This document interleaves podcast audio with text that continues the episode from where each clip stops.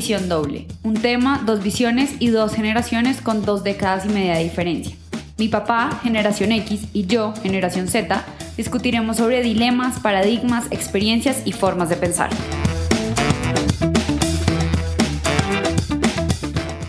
Un saludo especial para todos, espero que todos estén muy bien. Ya este es el tercer episodio, Verónica, que, que llevamos y tenemos ya eh, varios comentarios, tenemos incluso una lista de, sugerencias de temas. Tenemos ya casi 150 suscriptores que entiendo eso en, en, las cifras del podcast. Ya, ya comenzamos a ser un poco más visibles y eso es un espacio bien, bien importante. Y antes de comenzar, felicitaciones por tu grado. Creo que ya se te acabaron las disculpas y ahora sí es momento de producir. Sí, yo, bueno, yo creo que yo nunca he tenido excusas para no producir, pero eh, gracias, gracias por también por el apoyo durante estos cinco años de carrera profesional. Así que ahora sí, bueno, no sabemos todavía qué vamos a producir, pero algo será, algo así como este podcast que estamos haciendo. Muy bien, hoy vamos a hablar de un, de un tema que, que, incluso sale de una conferencia que di hace poco, que es eh, esa clase que nunca me dieron. Eh, ¿Y por qué llegué a este tema?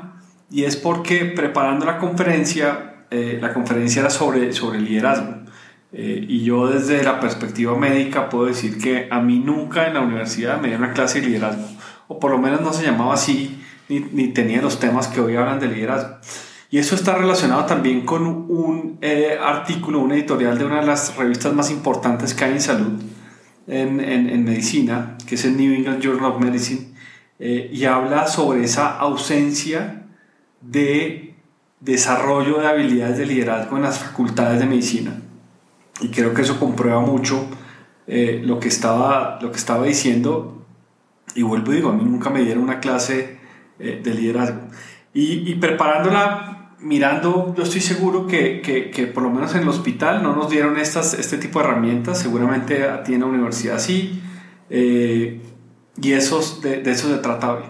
Y quiero comenzar con tres preguntas. Yo creo que la primera pregunta, y son preguntas muy serias, la primera pregunta es, ¿en dónde está buscando o qué están haciendo para anticiparse a los cambios en la vida, en el negocio, eh, en su trabajo?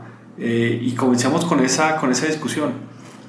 Sí, bueno, yo creo que es bastante relevante empezar a preguntarse qué hace uno para anticiparse a los cambios, porque yo a veces siento que no tengo algo puntual que estoy haciendo, sino que simplemente estoy yendo eh, como con lo que está pasando, hay unas nuevas tendencias, siento que eso, digamos, las redes sociales tienen un gran eh, punto y hoy en día si tú quieres buscar las top 10 tendencias de marketing para 2020 te sale.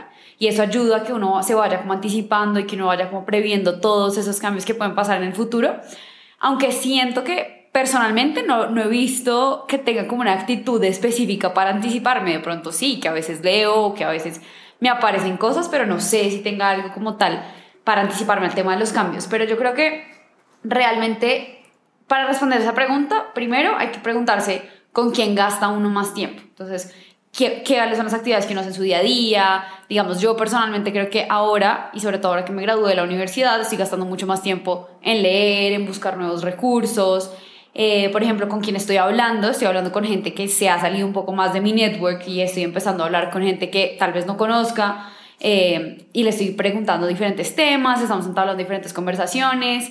Hay un tema también que es importante y es uno a dónde está viajando para adquirir como nuevo conocimiento y para buscar cosas nuevas y anticiparse a los cambios. Yo creo que la generación Z es una generación que, como ya lo hemos hablado, también está súper interconectada y el tema de viajar antes era mucho más complicado y hoy es mucho más fácil. O sea, yo veo que hoy la gente con un presupuesto limitado se va a mochilear, se va a quedar en hostales y eso hace que viajar y conocer, porque es que al final no es, no es el hecho de irse de viaje, sino es de expandirse y de abrir su pensamiento al mundo, es mucho más fácil que para tu generación, ¿no crees? Como era viajar un poco antes eh, y, y, ahora. Sí, el tema, el, el, tema del viaje era muy complicado. De hecho, de hecho, los papás preparaban los viajes pues con muchos, muchos, ah, muchos meses de anticipación. Y además tocaba ir a una agencia de viajes. Era, era mucho más complicado y, no es como hoy que ustedes obviamente salen y, lo, lo, hacen de una manera diferente. Claro, y además uno tiene muchas otras posibilidades de networking y de empezar a expandir la mente y de empezar a hablar con personas que son de diferentes culturas y diferentes lugares, ¿no? Sí, yo creo que tenemos un punto de acuerdo eh, y yo creo que ninguna, ni la generación tuya ni la mía se anticipaban a los cambios. Y yo creo que algo que nos ha enseñado este tema de COVID es precisamente eso, de cómo, de cómo nos podemos anticipar mucho a los cambios y creo que eso quedó ahí, ahí, ahí muy pegado. Eh, ¿Con quién gasta nuestra generación mucho más tiempo? Probablemente con familia, probablemente con amigos. Eh, ¿De qué estamos hablando? Hablamos de, de política, hablamos de, de, las tendencias, pero, pero del sector, pero no, no argumentadas, sino más bien lo que uno piensa y lo que uno cree que generalmente siempre es malo. Eh, los viajes obviamente están impulsados por ustedes como, como, como personas mucho más jóvenes que, que ahora nos impulsan mucho más. Eh, y hay algo bien importante y es la lectura. Yo creo que la lectura es fundamental porque eso sí le permite a uno mirar y anticiparse los cambios, pero ojo con lo que uno lee también. No necesariamente hay que leer los periódicos ni oír las noticias, eh, porque muchas veces son sesgadas, pero sí documentos o artículos que no estén tan sesgados y yo creo que eso le sirve a uno para tener mucha idea de cómo anticiparse a estos cambios. Sí, de acuerdo, aunque ahora que veo bien esa pregunta de con quién están hablando, yo pienso que la generación Z está hablando con todo el mundo. O sea, hoy en día poner un tweet o leer un tweet de una persona que está en Japón, que uno ni siquiera sabe quién es, y, y, siento que las redes sociales han permitido eso, hablar con el mundo. Eso antes yo creo que era muy, muy difícil y hoy en día yo puedo buscar sobre un tema específico y puedo tener la visión del planeta entero frente a ese tema. Entonces me parece que esa pregunta es, es relevante como para ese tema de con quién están hablando. Sí, yo, yo creo que un, un, primer mensaje entonces para, para, cerrar esta, esta primera pregunta es que la, las personas que están liderando los cambios no, no están reaccionando. Creo que los líderes que se anticipan a los cambios y redefinen el futuro eh, tienen una posición, eh, digamos, en, en, en, la organización o en la vida o en donde quieran. Eh, y creo que ese es un mensaje bien importante de no solamente tener esa información, sino también integrarla a esos cambios en, en la vida y, y, vuelvo y hago el, el, el mensaje del COVID. De acuerdo, yo creo que también, aunque ahí me vuelve un poco el, el tema de, del COVID y, y, lo que dices de que los líderes se anticipan a los cambios, yo pienso que es también un poco, no solo poderse anticipar, porque es que hay cosas en el mundo, por ejemplo, el COVID era algo que realmente, bueno, incluso Bill Gates dijo que se venía una pandemia, o sea, puede ser un gran ejemplo de un líder anticipándose a una pandemia eh, como la que estamos viviendo, pero también es como tener esa capacidad y ese, y ese, ese tema mental de decir, bueno, tal vez no me anticipé, pero ya está acá y voy a reaccionar lo más rápido posible, o tal vez no reaccionar, pero sí como a crear un plan y una estrategia para, para sobrellevarlo. Sí, es un buen, buen punto ahí. Hay, hay una segunda pregunta y es cómo, cómo mide uno la diversidad dentro de su red. Tú hablabas, hace una mención de, del network, que yo creía que esa es una palabra nueva, eh, porque esa palabra antes, antes no existía la red como, como hoy existe, digamos conceptualmente, existían unas tarjetas que uno incluso guardaba en unos tarjeteros y obviamente entre, entre más tarjetas tuviera era porque más relaciones había. Eh, y me acuerdo que uno salía hoy al, congreso o al evento y si uno volvía, con, uno entregaba cinco o seis tarjetas, fue porque le fue muy bien. Creo que ya las tarjetas no existen. Sí, de acuerdo. Y además yo creo que el, todo el concepto de red y de network cambió con todo el tema de las redes sociales, porque antes yo creo que era un poco difícil. O sea, si yo te preguntaba, oye, ¿y tú cuántos amigos tienes?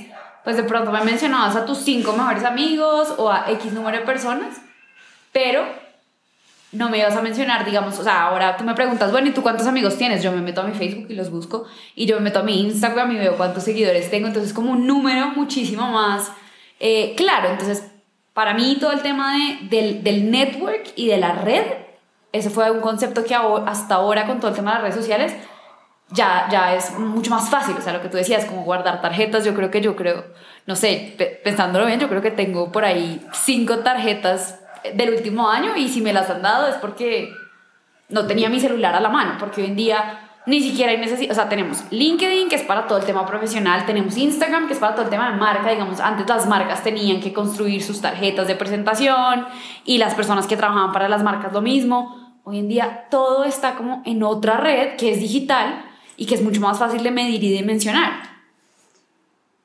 Sí, para nosotros nos cuesta mucho trabajo ese tipo de, desarrollar eh, acciones con personas diferentes a, a, nosotros. Yo creo que eh, hace poco tuve una experiencia importante en un, en un evento, eh, que era un evento que estaba hablando de cannabis medicinal hace, hace un par de meses, hace un par de años ya. y yo era el único que estaba de corbata, yo era el único que tenía como un rol, digamos, de corporativo, porque todo el mundo estaba en otro plan y eso lo hace a uno sentirse muy cómodo, pero, yo creo que el mensaje de, de, este tema de la diversidad de la red es precisamente eso. Hay, hay, hay personas con diferentes eh, características biológicas, físicas, psicológicas, funcionales, sociales, económicas, que al final son importantes tenerlas porque dentro de una red todos tienen una acción y todos tienen un punto en común. Sí, total. Yo ese tema de como de relacionarse con personas que son diferentes a uno, Creo que eso es algo que tal vez a mi generación me atrevería a decir que se le ha facilitado un poco porque estamos como rompiendo todos los estereotipos, estamos eh, entendiendo que la gente piensa diferente y que eso está bien. Entonces pienso que hoy en día es mucho más fácil empezar a construir esas redes con personas que son muy distintas a nosotros y empezar a buscar como cuáles pueden ser esos puntos de conexión. Aunque yo creo que eso es algo que, ya que estamos hablando de la clase que nunca nos dieron, eso es algo que a uno nadie le enseñó. Pues, o sea, sí, sí, sí, los profesores han mencionado y últimamente como todo el tema de la universidad es como expandan su red, hagan conexiones, pero a uno nadie nunca le enseña cómo hacer para tener una, una relación o cómo hacer para conectarse con los demás. Eso es, eso es un poco como innato, ¿será? O como que sí, o sea, uno ya debería saber cómo se hace, porque a mí nunca nadie me dijo, venga, para usted entablar una conversación con una persona o para usted empezar a crecer su network, busque acá o haga esto. ¿A ti sí te dijeron eso? No, nunca, obviamente no, pero, pero al, final es, al final yo creo que uno se conecta es con la gente y con las personas. Yo creo que esa red debe tener unos puntos en común, eh, creo que debe generar la suficiente confianza como para, como para trabajar y, para lograr lo que, lo que, lo que se busca en, en, ese punto y, y, yo creo que es, es parte, digamos, de ese tema eh, y aquí hay un concepto que yo no sé qué tan viejo sea o no, pero está el tema de los seis grados de separación. Ese tema que le dicen a uno, que a uno lo, lo separan seis personas de, de, de, una, y creo que eso tiene mucha validez, tiene un concepto matemático muy bien fundamentado y hace parte sin duda de este punto de, de generar esa red. Sí, yo creo que ahí, de hecho, me parecería buenísimo preguntarte algo y es, yo ahora, por ejemplo, le he escrito a gente en mi LinkedIn o he mandado correos a personas que yo no conozco, que yo digo, bueno, de pronto esa persona nunca me va a contestar. De, eso, de hecho, esto fue algo que aprendí en una clase de liderazgo donde un profesor nos dijo, bueno, miren tres personas que, que ustedes admiren en las industrias o en, el tema que les interesa y escríbanles, escríbanles por LinkedIn, escríbanles por correo.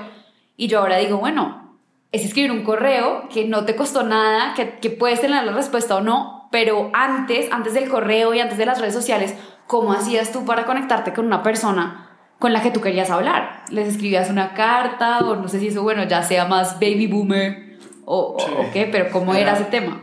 No, era muy complicado. Primero, uno no, uno no tenía necesidad de hablarle a nadie porque uno creía que estaba haciendo lo mejor que, que, que podía. Entonces, y los, y los que podían salir, porque antes no se podía salir con tanta facilidad como ahora, eh, hacían contactos y se volvían amigos y, sí, se, se, intercambiaban. El correo arrancó aquí como en el 96, 97, pero, pero la gente no lo sabía y lo, lo, lo vino a asimilar como en el 2005, más o menos. Entonces al final eran llamadas telefónicas eh, y cartas iban y cartas venían, pero, pero era muy difícil, o sea, a uno ni se le ocurría escribirle a un profesor de, de Harvard porque primero no sabía la dirección, segundo le quedaba muy complicado y la gente no le pone atención a eso. Hoy en día es más fácil. Yo, tú tienes una experiencia cuando tenías como 12 años, eh, que llegaste a la casa y dijiste que en el colegio le ibas a, eh, ibas a representar el viernes a Silvia Cherasi, que querías escribirle un correo. Le escribimos el correo, le encontramos en la página web info.silviacherasi.com. Eh, le escribimos y la pregunta era, ¿qué haces tú para ser tan exitosa? Al otro día, eh, Silvia Cherasi o probablemente su asistente habían contestado el correo eh, y ya eso quedó y queda uno bastante, bastante impactado con esa respuesta. ¿no? Sí, yo creo que esas es de las cosas que a mí me ha demostrado que el mundo hoy no tiene un límite físico, o sea que que realmente el tema de la virtualidad permite conectarte con cualquier persona y ahora que lo pienso también algo que me parece interesante es que probablemente antes tú necesitabas un intermediario para conectarte con alguien. O sea, tú ibas a conocer a una persona porque estabas en una comida de un amigo tuyo y esa persona te presentaba al otro y así se iba también como expandiendo la red. Hoy en día se quita como esa figura del intermediario porque yo ya no necesito que alguien me presente a Silvia Cherasi, sino que le escribo un correo y a lo mejor me contesta. Entonces, eso es un punto que a veces uno no analiza mucho y es interesante ver cómo ya ese intermediario no se necesita. Incluso ya no hay necesidad de usar el correo. Yo sí le digo y cada vez que puedo aprovecho para decir que el correo es una herramienta eh, cada vez eh, eh, más, más quedada. Creo que ya uno no lee correos o yo por lo menos los leo, los leo poco, porque ahora uno manda o un tweet o manda un mensaje directo por Instagram o por Facebook y claramente queda la conexión mucho más hecha, ya no hay que elaborar tanto ese tema de correos. Entonces yo, yo creo que me parece importante cerrar esta pregunta eh, diciendo que cuando hablamos de líderes, eh, los líderes entienden que entre más diversa sea su red, la fuente de patrones y las soluciones se vuelve exponencial. Yo creo que, yo creo que es importante reconocer que hay mucha gente eh, que puede aportarle independientemente de sus diferencias a obviamente ayudarnos a, a, a tener una, una, un esquema completamente diferente. Estoy totalmente de acuerdo y, y, como lo hemos hablado, hoy en día hacer la red diversa es mucho más fácil. Es algo que sin duda deberíamos aprovechar al máximo. Y hay, y hay una tercera pregunta que tiene que ver con con, e, con, ese coraje que tienen las personas para abandonar lo que los ha hecho exitosos eh, y que dieron resultado en el pasado. Eh, lo hablamos, lo hablamos eh, en el podcast anterior cuando hablamos sobre productividad, que uno de los objetivos de la generación X es quedarse 25 o 30 años y desarrollarse profesionalmente en la misma empresa. Y a nosotros nunca nos, nos, nos enseñaron a abandonar esas, esas cosas del pasado que fueron exitosas. Yo, yo lo he hecho, pero, pero vuelvo y digo, yo de pronto me salgo de esa media de la generación X, eh, porque yo lo he hecho y de hecho mi papá siempre que, que, que, cambio de trabajo me dice, pero, pero maestro, ¿por qué lo está haciendo? Si le está yendo bien, lo está haciendo muy bien, ha tenido buenos resultados, porque vuelve otra vez y se cambia, ya, ya llevo tres veces eso en un promedio de, de, de 18 años de vida laboral, entonces eso generalmente nos cuesta trabajo. Pero, pero ¿qué, tan, qué tanto abandonan ustedes las, lo, que los hace exitosos de, que, que le dieron resultados en el pasado? Pues yo creo que parte de lo que nos han enseñado en la generación Z es salirse de la zona de confort y es decir, precisamente por eso yo creo que no nos da miedo, digamos, cambiarnos de trabajo, que queremos estar un año en una empresa y, y estamos buscando, mientras se acaba ese año, otra oportunidad laboral. Yo creo que eso es algo que la generación sí ha entendido y es, y, lo, hemos visto mucho, yo por lo menos lo he visto como constante en toda la carrera que fue como sálganse de la zona de confort, hagan cosas nuevas. De hecho, me acuerdo mucho de una clase que yo tuve como en segundo semestre, donde estábamos viendo teorías de la administración y bueno, no me acuerdo bien de qué era, pero había una premisa que se llamaba atrapados por el éxito. Y es cuando las compañías están literalmente atrapados por el éxito que están teniendo y no pueden ver más allá. No sé si estábamos hablando del caso de Kodak o el caso de Blockbuster, donde ellos decían, es que estoy perfectamente exitoso, o sea, yo estoy con mis películas, en el caso de Blockbuster, la gente viene, me compra, estoy facturando, soy una empresa multinacional, y se, y se dejaron atrapar por ese éxito, y llegó Netflix, llegó otro competidor, y chao. Entonces siento que sí, sí es demasiado importante tener todo ese tema de salirse de la zona de confort, de que hoy me está funcionando, pero es que mi cliente de hoy no va a ser el mismo de mañana, eh, entonces, definitivamente siento que sí es algo generacional eh, y de hecho pienso que tal vez los millennials también lo tienen y es el tema de sálgase de la zona de confort. Sí. El problema es que delimitar esa zona de confort es, es, bien difícil, pero, pero yo sí creo que hay que dejar de hacer cosas que sean familiares y cómodas. Creo que eso tiene que ver la zona de confort con esa, con esa comodidad que, que pueden llegar a, eh, a sentir algunos y esa nuevamente, y uso el término, esa falsa seguridad eh, que, es, que es esa comodidad, pero, pero, pero claramente es así. Eh, y yo creo que también es importante eh, mucha inteligencia emocional para aceptar cuando uno le digan que no. porque es que ese es el miedo probablemente que tiene uno cuando, cuando se mueve esa zona de confort, es el rechazo o el miedo al riesgo o que las cosas no salgan bien. Yo creo que eso limita mucho esa capacidad de, de, poder tomar decisiones y salirse de esos espacios. Sí, de acuerdo, yo creo que aunque digamos que ahí yo pienso que, por ejemplo, cuando tú hablas del tema de la comodidad y de dejar de hacer cosas que son cómodas, pienso que mi generación lo hace porque en este momento probablemente por la edad que tenemos, no tenemos una presión de yo necesito tener un trabajo estable porque tengo una familia que mantener, o sea, como que no hay ese tipo de, mm, de pues como compromisos, entonces tal vez hoy somos una generación que está súper abierta a, estar en la zona de confort y a, incluso a mudarse de país, de hecho es algo que, que pasa mucho en la generación Z y en los millennials también de me fui a, otro, a, otro, a otro país Em, pero pienso que está un poco atado a que no tenemos una responsabilidad mayor que, que nos ate, eso por un lado. Y el tema de la inteligencia emocional también es muy importante. Yo pienso que, por ejemplo, en el mundo de startups se dice mucho eh, fracasar. Y es como fracase rápido, aprenda, párese y siga. Pero a uno, ¿quién le ha enseñado a fracasar? O sea, yo ahorita también venía pensando un poco cómo digamos, hemos visto historias de personas que dicen, yo he fracasado tres veces, me he quebrado cinco veces y ahora tengo un super imperio. Pero ¿quién le enseña a uno a fracasar? ¿Qué hace uno cuando uno está ahí? Porque de pronto en retrospectiva y viéndolo después del fracaso, uno puede decir, bueno, esto fue para lo mejor, pero en el momento, o sea, sería, una, sería muy interesante tener una clase en la universidad que se llame cómo fracasar y no perderse en el intento. O sea, eso, es algo que nadie nunca nos ha dicho y que sí nos están diciendo, no le tenga miedo al fracaso, pero como no le va a tener miedo si no sé cómo afrontarlo. Yo, yo, creería que parte de eso es, tiene que ver es con ser consciente de lo que está pasando, porque, porque nuevamente, todos hemos fracasado de muchas maneras. No necesariamente tiene que ser una bancarrota, puede ser eh, eh, en un negocio que no salió. Yo creo que la palabra fracaso le caben muchos, muchos, muchos escenarios, eh, pero creo que lo más importante es ser consciente de los errores que se cometieron y obviamente seguir adelante y adaptarse rápidamente a eso.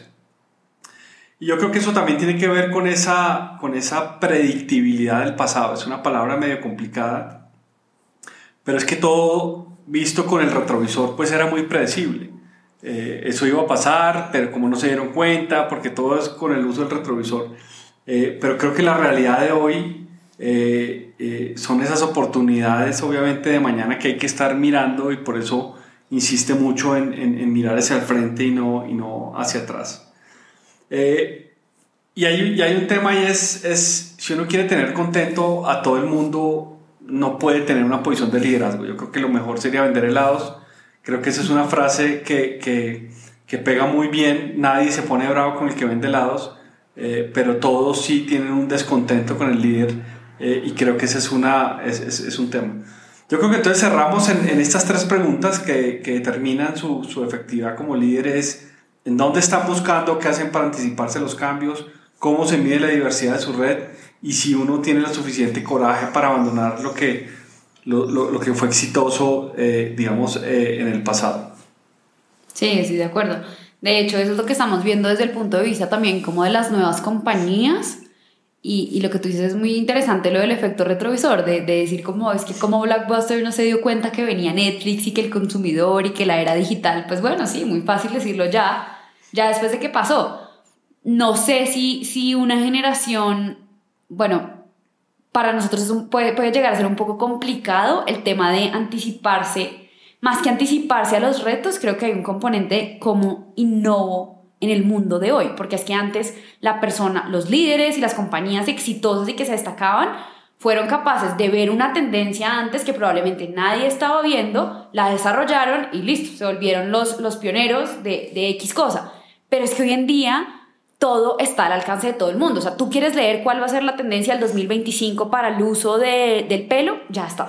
Y es, una, y es información, precisamente por todo el tema de Internet y de globalización, es información que está disponible para todo el mundo. Entonces siento que ahí hay un reto gigante para mi generación y para las generaciones del futuro, que va a ser, ya no necesariamente me tengo que anticipar al cambio porque ya el cambio va a estar, digamos, hoy en día yo creo que no hay una verdad que sea solamente de una persona, o sea, y, precisamente porque cualquiera puede compartir su, su, pensamiento en un tweet, hoy en día va a ser, pues y hoy, desde hoy en el futuro va a ser muy difícil destacarse y empezar a ver oportunidades que no, que nadie más haya visto. Yo creo que la oportunidad va a estar y la diferenciación no va a ser en la anticipación, sino en la ejecución.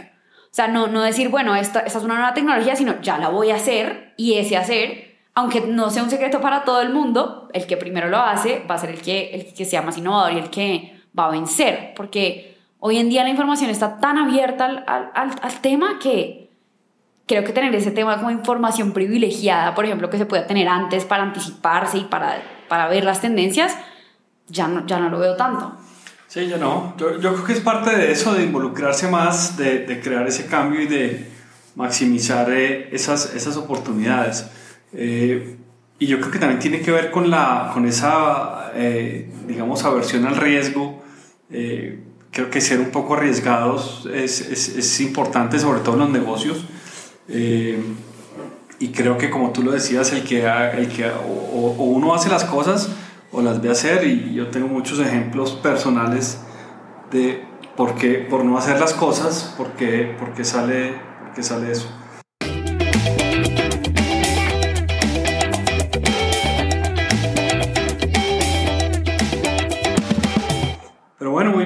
Que, yo creo que eso es, eso es Verónica y qué buena, qué buena conversación. Espero que sigamos creciendo con, con, los, con los usuarios en el podcast eh, y obviamente eh, déjenos todos sus mensajes y todas sus sugerencias en, eh, en, nuestras redes sociales. Claro que sí, y de hecho los invitamos a que nos cuenten también. Pueden seguirnos por Instagram como arroba visión doble podcast y que nos cuenten por ahí cuál fue esa clase que nunca les dieron y, y qué es eso que les hubiera gustado saber probablemente cuando tenían 20 años que nadie nunca les dijo. Eh, yo creo que va a ser muy interesante para mí oír este podcast en unos 10 años y, y volver a empezar a pensar en esa pregunta. Yo creo que esa pregunta es algo que uno se debería preguntar en cada etapa de su vida. ¿Qué fue lo que nadie nunca me enseñó que yo ahora sé?